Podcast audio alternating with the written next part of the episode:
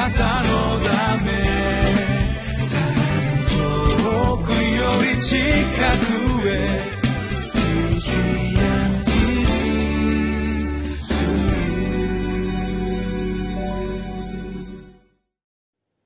皆さんお元気でしょうか？ホライズンコミュニティチャペルの塩島です。今日もリビングライフの時間がやってまいりました。今日のタイトルは金では手に入れることができない神の賜物精霊。2018年6月22日今日の聖書の箇所は使徒の働き8章の14節から25節になります。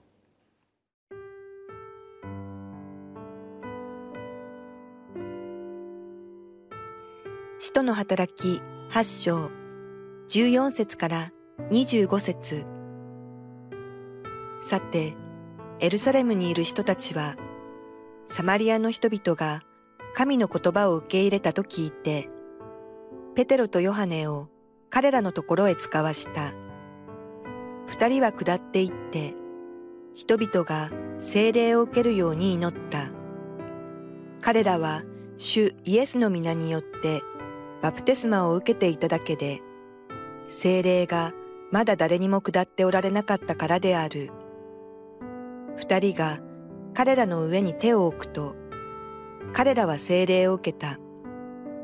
人たちが手を置くと、御霊が与えられるのを見たシモンは、人たちのところに金を持ってきて、私が手を置いた者が誰でも精霊を受けられるように、この権威を私にもくださいと言った。ペテロは彼に向かって言った。あなたの金はあなたと共に滅びるがよい。あなたは金で神の賜物を手に入れようと思っているからです。あなたはこのことについては何の関係もないし、それに預かることもできません。あなたの心が神の前に正しくないからです。だから、この悪事を悔い改めて主に祈りなさい。あるいは、心に抱いた思いが許されるかもしれません。あなたはまだ苦い単純と不義の絆の中にいることが私にはよくわかっています。シモンは答えて言った。あなた方の言われたことが何も私に起こらないように、私のために主に祈ってください。このようにして、人たちは厳かに証しをし、また主の言葉を語って後、エルサレムへの帰途につき、サマリア人の多くの村でも福音を述べ伝えた。私たちはこの「使徒の働き」の7章において初代教会において最初の殉教者となったステパノを通してエルサレムの教会に起こった激しい迫害により主が使徒の働きの一章の八節において語っておられた御言葉御心が実現していることを学んでいます。主はその御言葉御心が実現するために用いられた人物が使徒の働きの6章においてエルサレム教会に起こった問題を解決するために選ばれた7人の人の中のピリポによって神の国がサマリアまで拡大したということを私たちは昨日の御言葉から学びました。このピリポによるサマリアにおける宣教によってそれまで魔術によってこのサマリアのあらゆる人々がシモンに関心を寄せていました。しかしピリポが行う印を見てキリストを信じてバブテスマを受けました。またこのシモンも信じてバブテスマを受けたのです。エルサレムにいた人たちはこのサマリアで起きたことを聞いてペテロとヨハネを使わしました。それは一体何のためでしょうか？使徒の働きの8章の14節から17節。さてエルサレムにいる人たちはサマリアの人々が神の言葉を受け入れたと聞いてペテロとヨハネを彼らのところへ使わした。二人は下っていって人々が聖霊を受けるように祈った。彼らはシュエスの皆によってバブテスマを受けていただけで精霊がまだ誰にも下っておられなかったからである。二人が彼らの上に手を置くと彼らは精霊を受けた。このサマリアで起きたことを聞いたエルサレムにいる人たちはそこにペテロとヨハネを使わしました。それは人々が聖霊を受けるためです。それは彼らがイエスの皆によってバブテスマ洗礼を受けただけでまだ聖霊が誰にも下っていなからいなかったからでした。なぜならキリストを信じる信仰の目的はキリストの復活の証人となるためだからです。しかし私たちがそのための証人となることができるのは決して私たちの人間性やあるいは宗教活動あるいは宗派によるものではなくこのように死からよみがえられ昇天され今は神の右に座しておられる。キリストが私たち一人一人に精霊を注いでくださることによってです。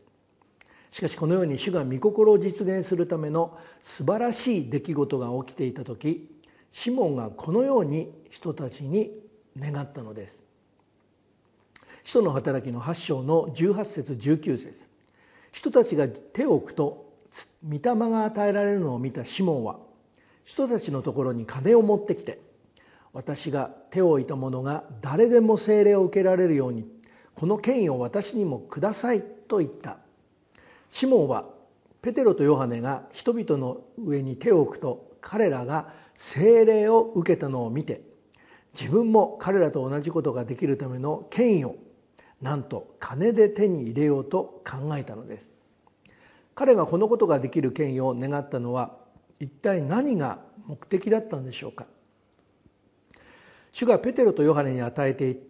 た権威はキリストの復活の証人となるためでした。しかしシモンがこの権威を願ったのは人々がキリストの復活の証人となるためではなくそれまでシモンがあらゆる人々から関心を得ていたのでその人々の関心を得るためです。そのシモンの動機を見抜いていたペテロはシモンに向かってこのように言いました。使徒の働きの8章の20節から21節。ペテロは彼に向かっていた。あなたの金はあなたと共に滅びるがよい。あなたは金で神の賜物を手に入れようと思っているからです。あなたはこのことについては何の関係もないしそれに預かることもできません。あなたの心が神の前に正しくないからです。ペテロはシモンがこの神の賜物を金で手に入れようとしたことに対しこのように言いました。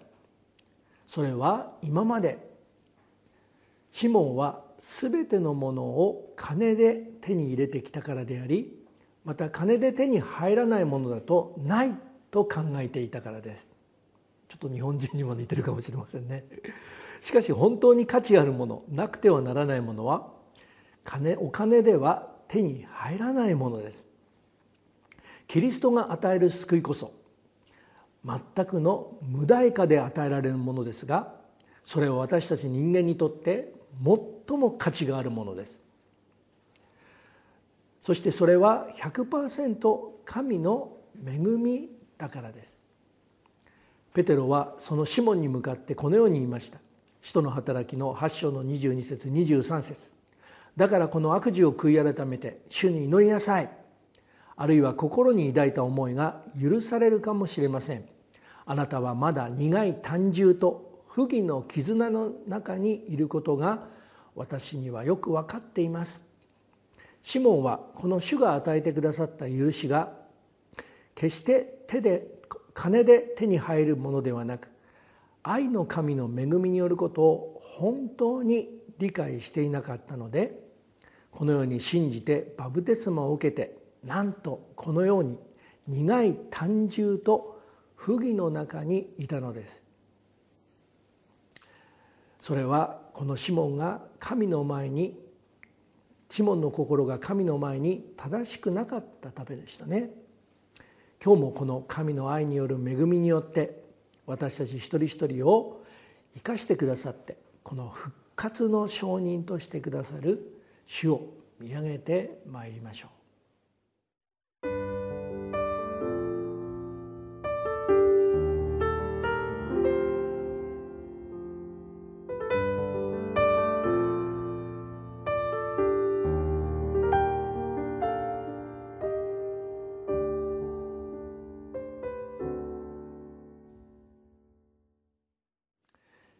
ポの宣教によってサマリアの町でキリストを信じてバプテスマを受けた人たちが聖霊を受けるように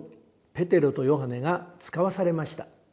しかしそれを見たシモンがそのために金の神の賜物を金で手に入れたいと願いましたがペテロはそのように願ったシモンの動機を見抜き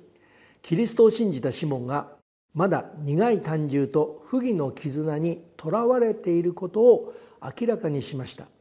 そのことを聞いたシモンはこのようにペテロに答え答えました。使徒の働きの8章の24節から25節。シモンは答えていった。あなた方の言われたことが何も私に起こらないように。私のために主に祈ってください。このようにして人たちは厳かに証しをしまた主の言葉を語った語って後エルサレムへの帰途につきサマリア人の多くの村でも福音を述べ伝えた。このようにシモンはペテロの言葉を聞いてまだ自分がペテロが言ったように自分の心が神の前に正しくないためにこのように苦い胆汁と不義の絆にとらわれているものであることを知って自分のために祈ってくれるように頼んだのです。最後にヘブル人の手紙の4章の14節から16節をお読みいたします。さて私たちのためには諸々の天を通られた。偉大な大祭司である神の子が神の子イエスがおられるのですから私たちの信仰の告白を固く保とうでありませんか？私たちの大祭司は私たちの弱さに同情できない方でありません。罪は犯されませんでしたが全ての点で私たちと同じように試みに遭われたのです。ですから私たちは憐れみを受けまた恵みをいただいて折にかなった助けを受けるために大胆に恵みの御座に近づこうではありませんか？私も私たちも時々このように自分の弱さを覚えるものですけどその時こそシモンが私のために祈ってくださいと言ったように私たちの弱さに同情してくださりその弱さで覚える私たちのために折にかなった助けを与えてくださる主に今日も見上げて歩んでまいりましょう。主の祝福をお祈りいたします。全能の天のお父様私たちには弱さがあります。しかし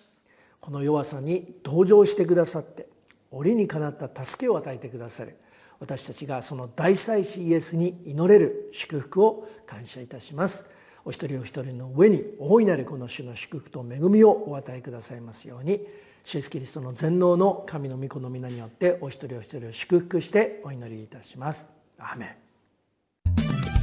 あなたのため。遠より近くへ。